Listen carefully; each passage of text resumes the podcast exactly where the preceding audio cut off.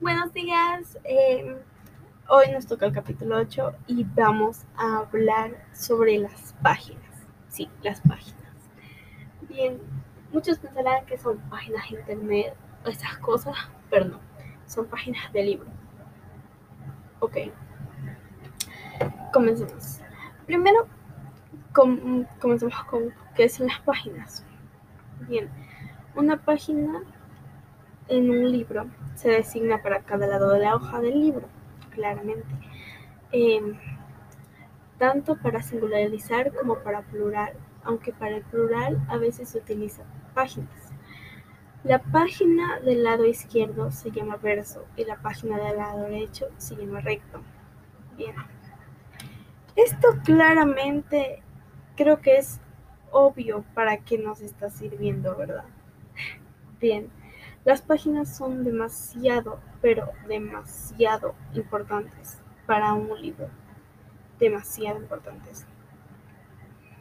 Primeramente, porque pues sin las páginas no existiría el libro, obviamente. Porque las páginas son las cosas, son el objeto que le dan sentido al libro, aparte de su contenido y su estructura. Si no existiera su página, no pudiera ni siquiera crearse el libro. Bueno, las páginas son diferentes para cada libro. Tienen distintas formas, distinta calidad de hoja, distintos escritos en cada una de ellas, resaltados, muchas cosas.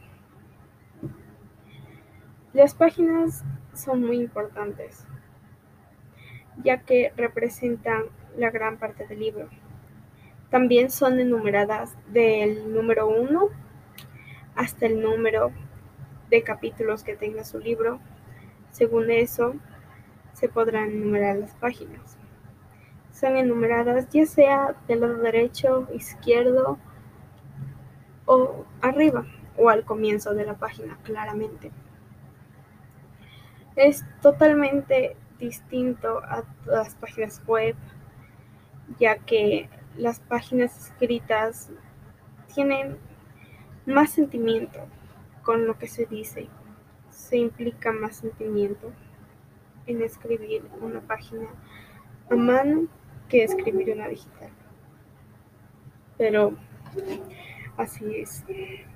Las páginas sirven muchísimo para que nosotros podamos saber muchas cosas, averiguarlas o incluso repasar lo que ya sabemos. Entonces espero que hayas entendido que las páginas son totalmente importantes, así que no las arranques. Y gracias por prestar atención.